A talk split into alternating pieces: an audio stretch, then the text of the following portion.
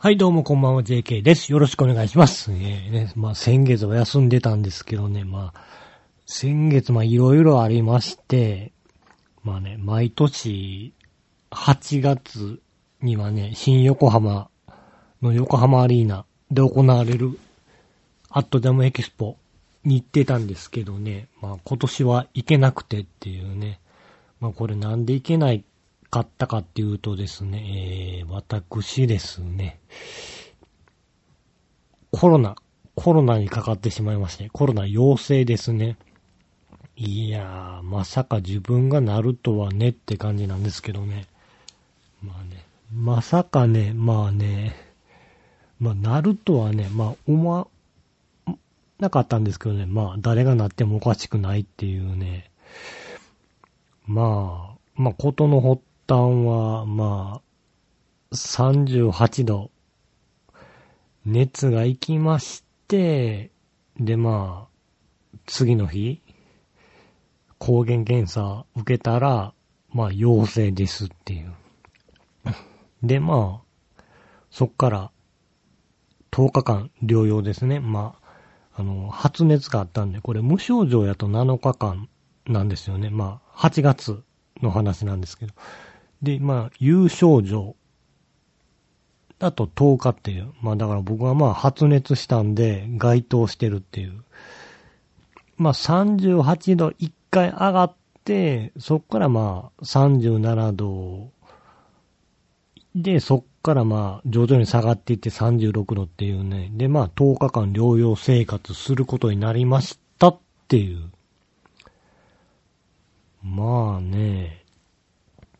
まあ、絶望でしたよね、も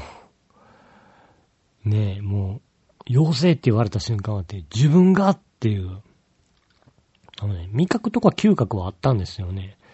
まあ、あったから、ま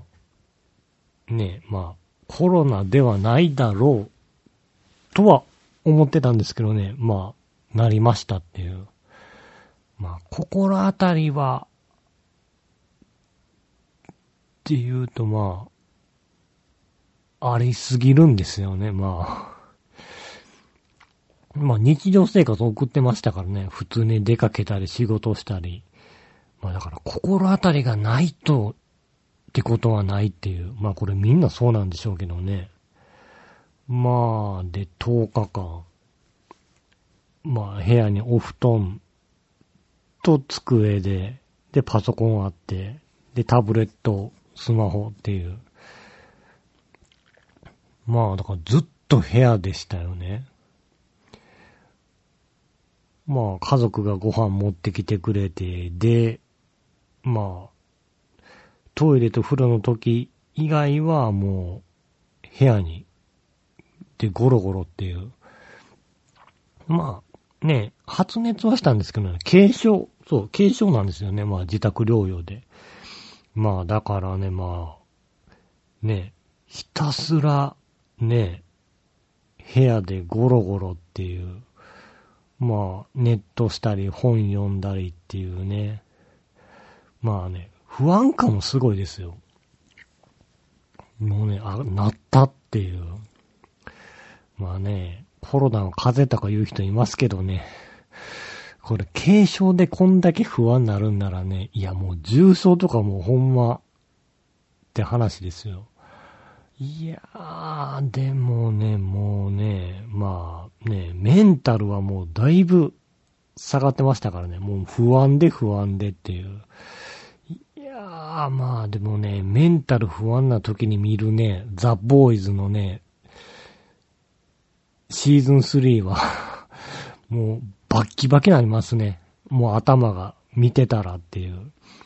もう血ドバドバ飛ぶしっていう。で、ヒーロー側のボスのホームランダーは、もうね、人間殺すことなんとも思ってないし、でも頭バンバーン、血ドバドバーっていうね。いやー、バッキバキになりましたよね。で、まあ、あとはネットしたり、寝たり。まあでもね、10日、ねやっぱね、自分の意思でね、10日間家、部屋にこもるならいいんですけどね、その、こもってないといけないっていう。これは辛かったですよね。もうね、それはね、部屋の中で体を動かしててもね、その、もう世界がね、狭いっていう。ねえ、もう、まあね、ネットしててもね、一日中してても飽きますしね。まあね、まあ救いは、救いはね、まあ、3日目ぐらいまで37度台やったんが、まあ、そこからもう下がってきて36度台になったことですかね。うーん、まあ、でも、それで、その後、まあ、ね、10日だって、外出たんですけどね、ドキドキしましたよね。もう久しぶりの外に、ああ、外を歩けるっていうね。いや、まあね、不安はね、あるんですよね。一回なるとね、いや、これまたね、出かけたらなるんじゃないかっていう。まあでも、ここはもう開き直るというかね、まあ、ね、できることはやってね、マスクとかね。で、まあ、それでなったらもうね、っていう。まあね、後遺症とかね、言われてますけどね。まあ、幸いなかったんじゃないかなって気はしますね、後遺症に関しては。まあね、まあ、あのー、ね、あの仕事ね、ね、まあ休んでたんで、まあ、その休み明けで、ま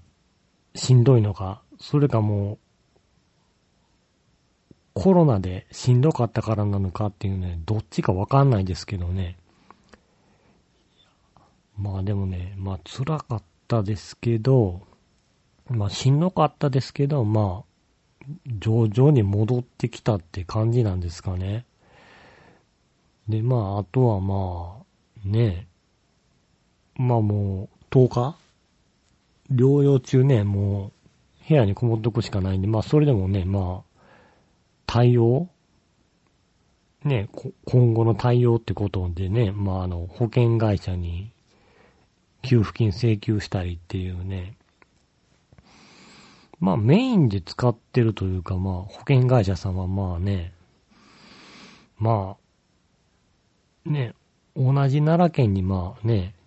その担当の人が住んでるっていうのもあってね、まあすぐに申請書来ましたけどね、まあ、全労祭は郵送なんで まあ、だいぶね、申請書来るのも時間かかりましたよね。えー、申請してから3週間やったかな。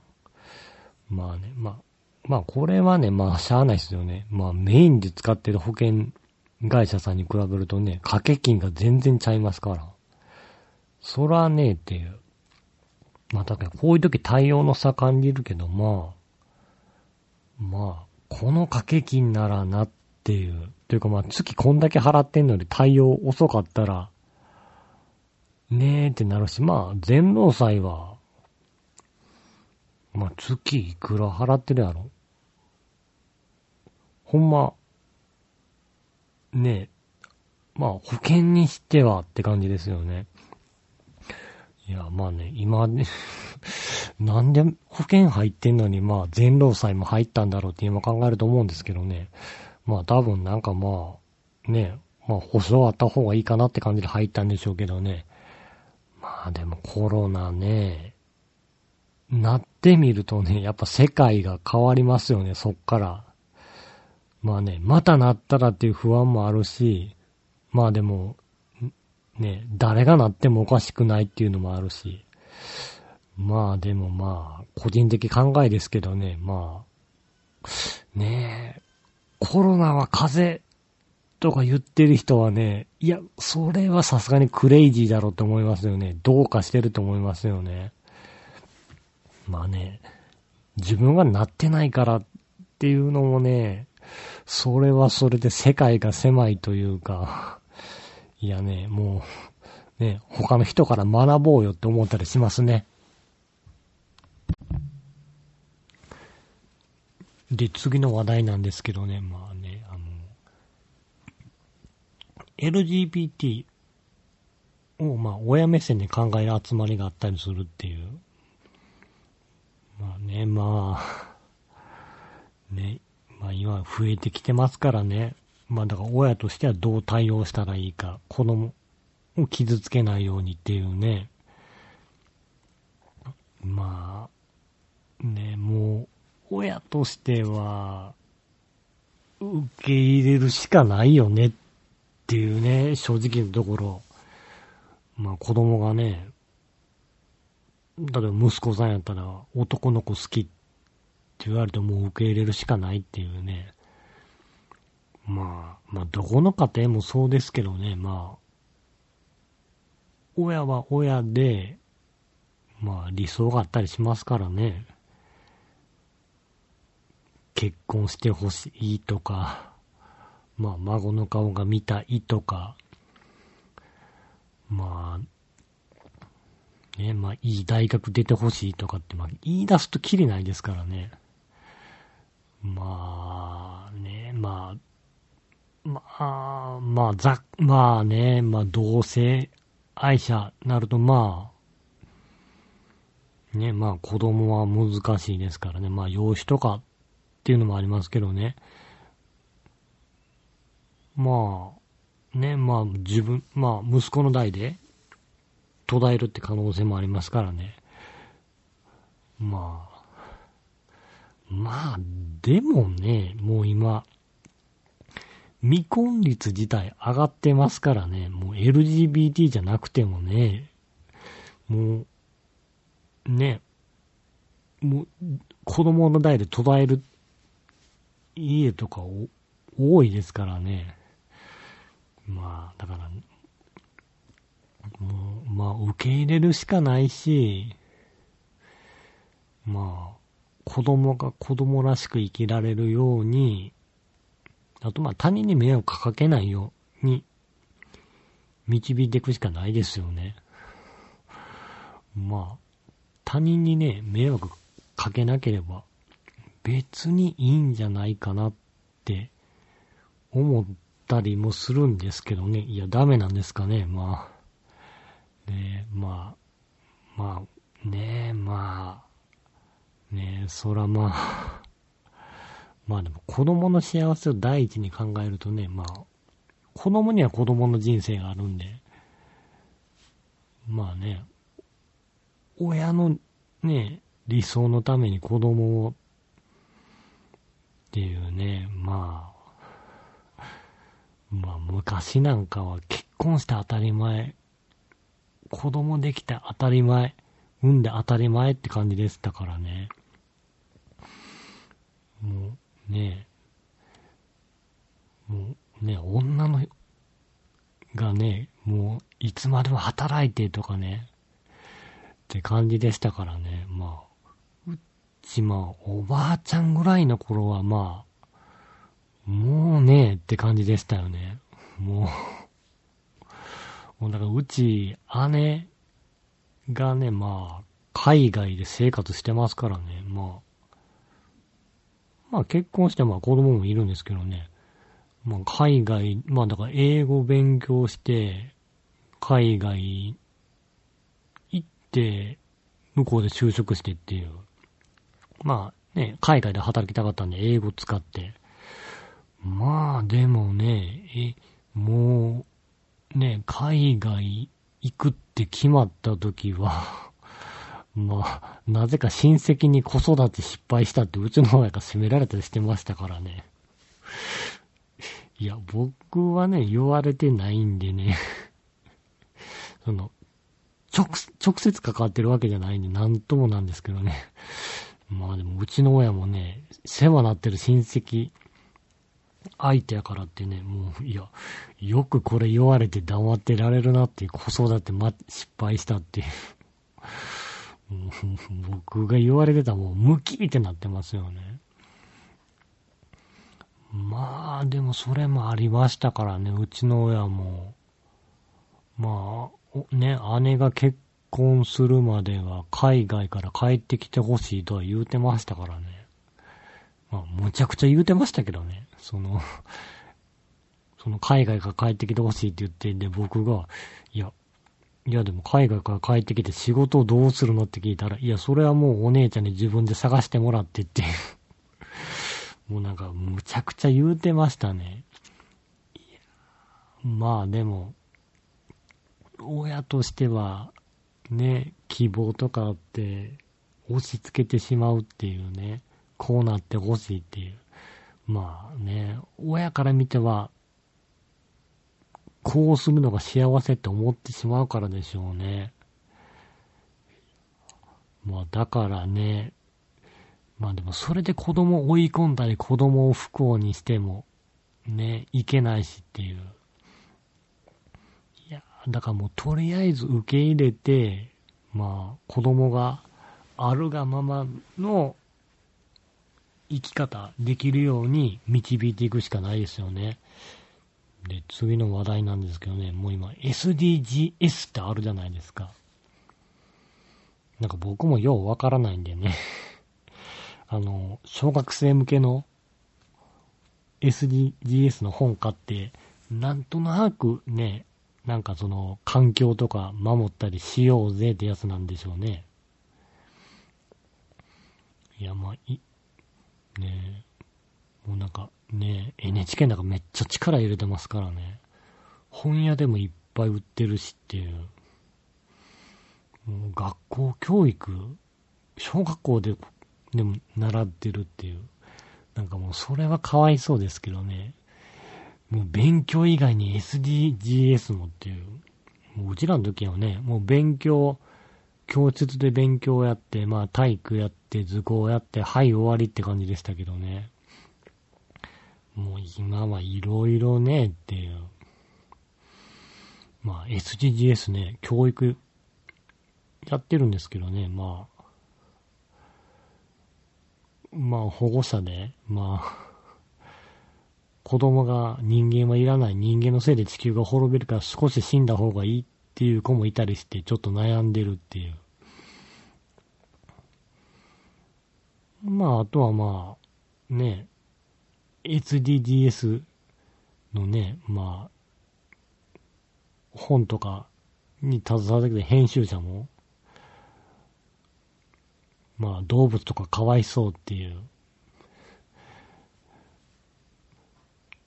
で、まあね、まあ、豊かな生活をしようとすると、ね、っていう。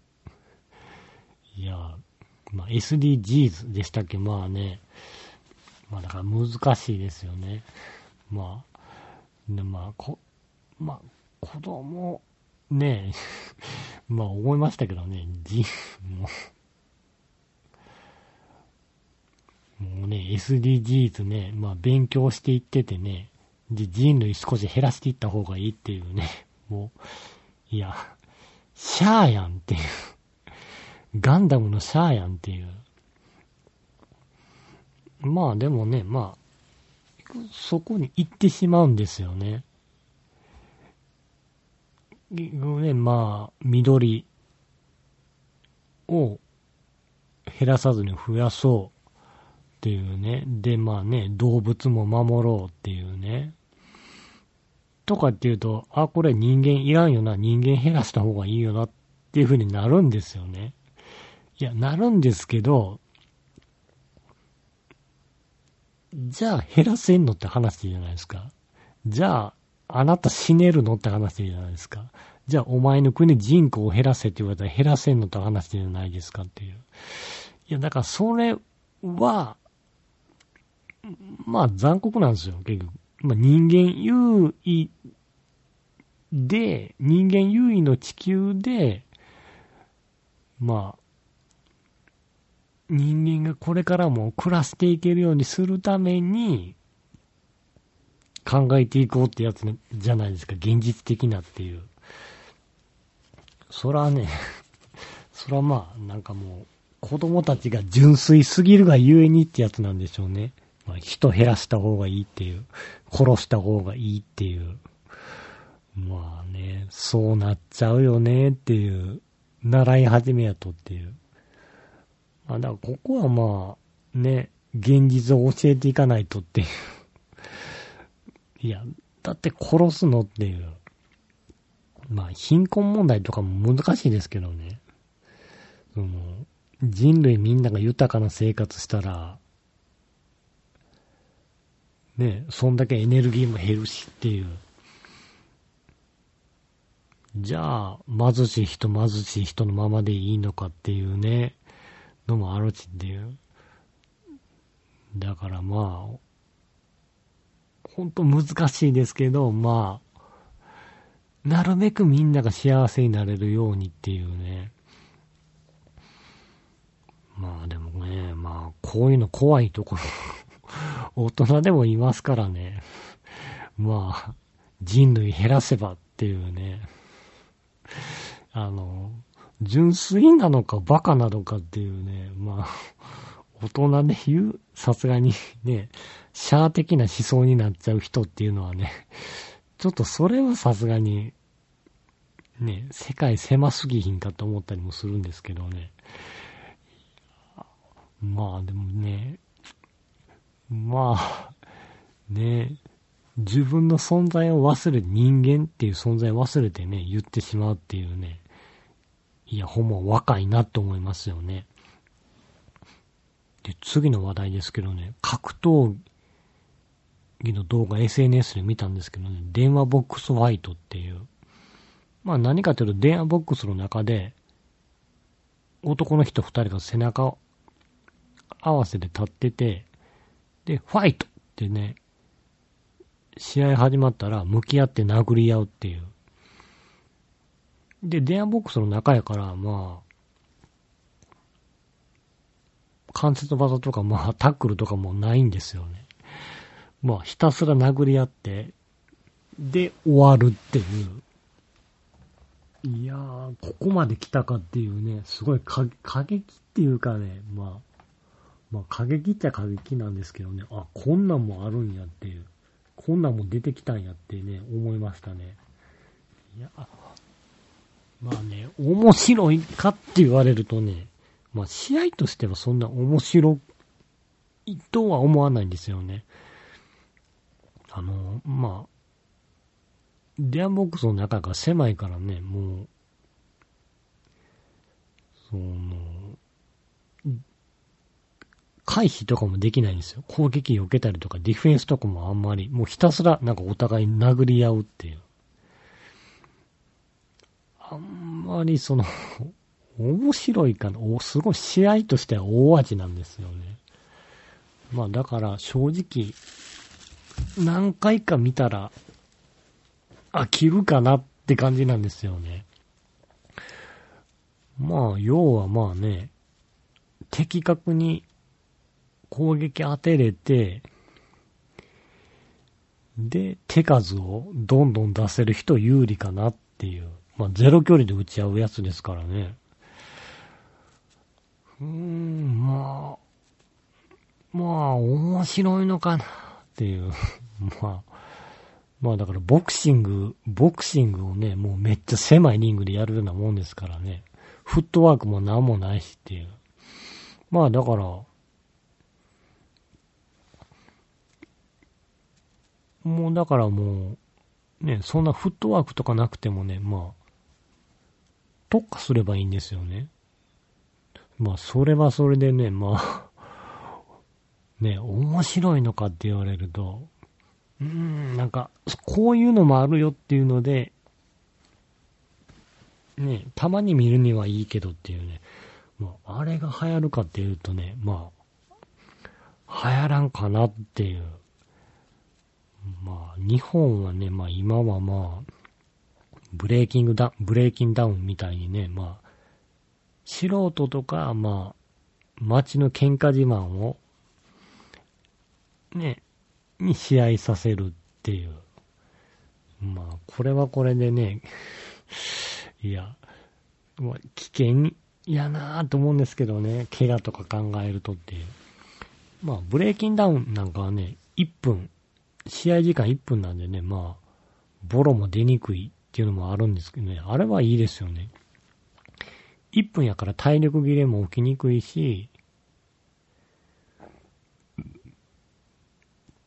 まあ体力切れも起きにくいし、まあ、技術とかが荒の荒いのも目立ちにくいっていう。ねまあ、ブレイキングはもう、あれはもう、僕は令和のガチンコやと思って見せま、見てますけどね。令和のガチンコファイトクラブっていう。ね、あの、ね、ブレイキンダウンもなんかオーディション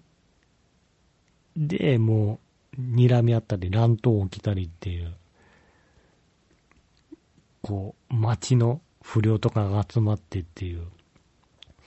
ああ、こういうのす、ねいや、みんな好きなんですよね。あの、テレビの中のヤンキーは好きなんですよ。あの、ファンタジーとしての漫画とかの。近所にヤンキーとかいるの嫌なんですよ。でも、ああいうね、ファンタジーとしてのヤンキーは好きっていう。いやまあ確かに見てる分には面白いんですよね。まあでも、喧嘩 G マンがね、試合してそうでもないの見たときはね、なんかすごい切なくなるんですけどね。まあ、それでもかまさなあかんからね。ああいう人らは。だからかましてしまうっていうね。まあでも、1分。まあ、ね。もっと長い試合でって思ったりもするけど、まあ、それだとね、まあ、体力切れとかもなるしね、まああと、普通に格闘技、普通にね、5分3ラウンドとか、なるとね、まあ、試合、ね、普通に試合するとなると、まあ、普通に練習しないといけなくなるんでっていう。まあ、そうなると、ね、別にヤンキーとか関係なくなるんでっていう。普通の格闘技の選手になるんでっていう。ここが難しいところで、その、ね、ちゃんと勝てるようになろうと思ったら、ちゃんと練習しないといけなくなるっていう。そうなると別にヤンキーとかじゃなくってもうね、普通の格闘家になってしまうっていう。いや、ここが難しいっていうね。だからそうなるとね、元ヤンキーの総合格闘家になるっていう。まあだからもうこのヤンキーテイストを残しつつってなるとね、まあああいうのがベストな形なんだろうなと思ったりしますね。あれプロデュースしてるね、朝倉未来は、ね、メイウェザーと、まあね、試合して負けましたけどね、まあ、あの時ごぼうの、ごぼうの塔って政党の奥の手代表が、メイウェザーにね、花束のプレゼントプレゼンターする権利を420万で買って、で、花束投げ捨てたっていう。まあ、メイウェザーに腹立ってたっていう。まあ、あの人自体はアメリカが嫌いみたいで、まあ、ね、まあ、ね、まあ自分はね、まあ、ね、悪いことしたとは思ってないって言ってたんですけどね、まあでもヒカルと、の、ヒカルの動画に出てね、まあ、考え改めてまあ、まあちょっと良くないことしたかって反省してましたけどね、まああれはね、ライジンも悪いんですよね。お金出したからあげる、あげるっていうね。すごいざっくりした対応してたんで。いや、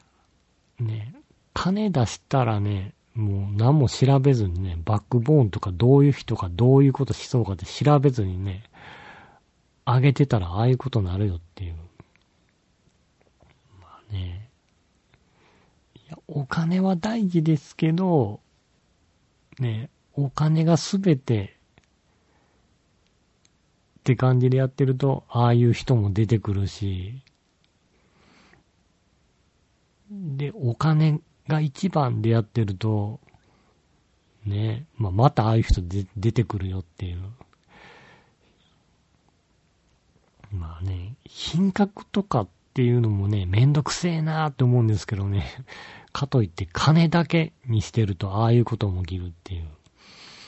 まあね、あれはやるべきではなかったですよね。